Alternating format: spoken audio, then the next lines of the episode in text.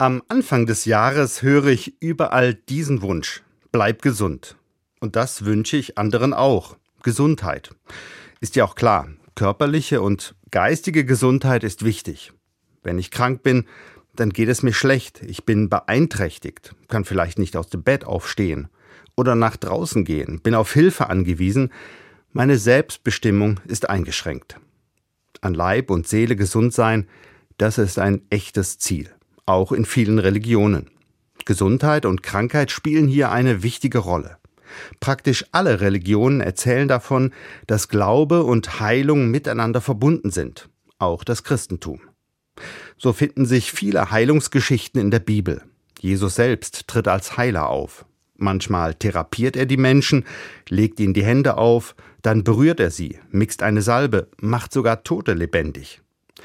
Und es sind in aller Regel die ganz normalen Menschen um Jesus herum, die geheilt werden.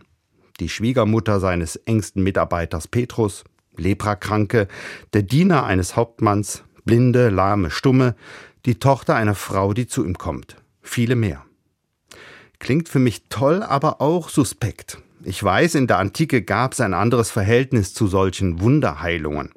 Man ging einfach davon aus, dass Gott oder die Götter gesund machen können dass Glaube heilt, dass es Wunder gibt.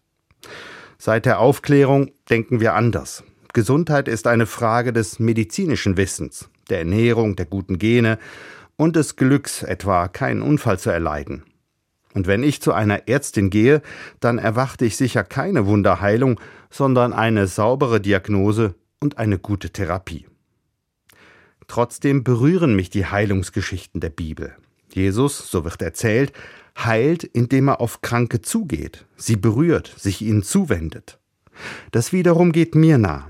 Ich bin bedrückt oder niedergeschlagen, habe Grippe oder Corona, da hilft es unheimlich, wenn sich jemand um mich kümmert, mich in den Arm nimmt, eine Suppe für mich kocht. Auch in der Medizin hat man das schon lange erkannt. Sich dem Kranken zuwenden, das hilft enorm beim Gesundwerden. Das ist für mich das eigentliche Wunder dass die Nähe eines Menschen tatsächlich gesund machen kann oder mich zumindest tröstet. Gesund bleiben, gesund werden, das ist ein Menschheitsthema, auch schon in der Bibel. Die erzählt in einer Geschichte von einem Menschen mit einem unreinen Geist, einem Besessenen. Besessenheit, das klingt erstmal fremd, aber so Leute kenne ich auch. Ein Kollege von mir, für den zählt nur Arbeit. Freizeit ist ein Fremdwort. In einem Film, den ich gesehen habe, ging es um einen jungen Erwachsenen, der von einem Computerspiel besessen war. Der musste immer weiterspielen. Und ich selbst war eine Zeit lang von einer Sammelleidenschaft besessen. Ich habe in jeder Stadt, in der ich war, eine Tasse gekauft. Jetzt ist mein Regal voll und das hat mich geheilt. Besessenheit, das heißt, ich bin nicht ganz ich selbst. Es ist so, als würde ich ferngesteuert. In der Antike hat man sich das so erklärt. Ein Dämon, ein böser Geist haust in einem Menschen. Solche bösen Geister finden sich in vielen Religionen, in Märchen und Mythen. Es sind fremde Mächte, Mächte, die Besitz vom Menschen ergreifen, Macht über ihn ausüben. Etwas Ähnliches passiert ja auch bei Krankheiten.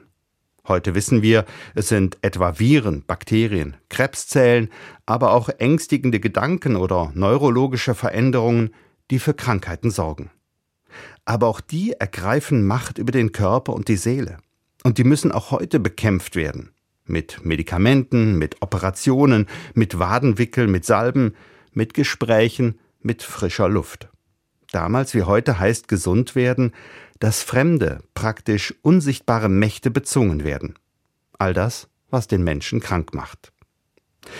Gesundheit hat also ganz viel damit zu tun, dass ich selbst über mein Leben bestimmen kann, dass mich keine fremde Macht regiert. Und genau das ist auch das Thema der biblischen Heilungsgeschichten. Jesus heilt den besessenen Mann, indem er den Dämon austreibt, indem er die fremde Macht vertreibt und so den Menschen wieder zu sich kommen lässt. Nach der Heilung kann der Kranke nämlich wieder über sich selbst bestimmen, ist frei. Das ist ganz nah an dem, was ich als gesund empfinde dass Menschen wieder Macht über ihr eigenes Leben zurückgewinnen, sich selbst bestimmen und nicht die Krankheit bestimmen lassen. glaube, so wie ich ihn verstehe, will genau das. Menschen frei und gesund machen.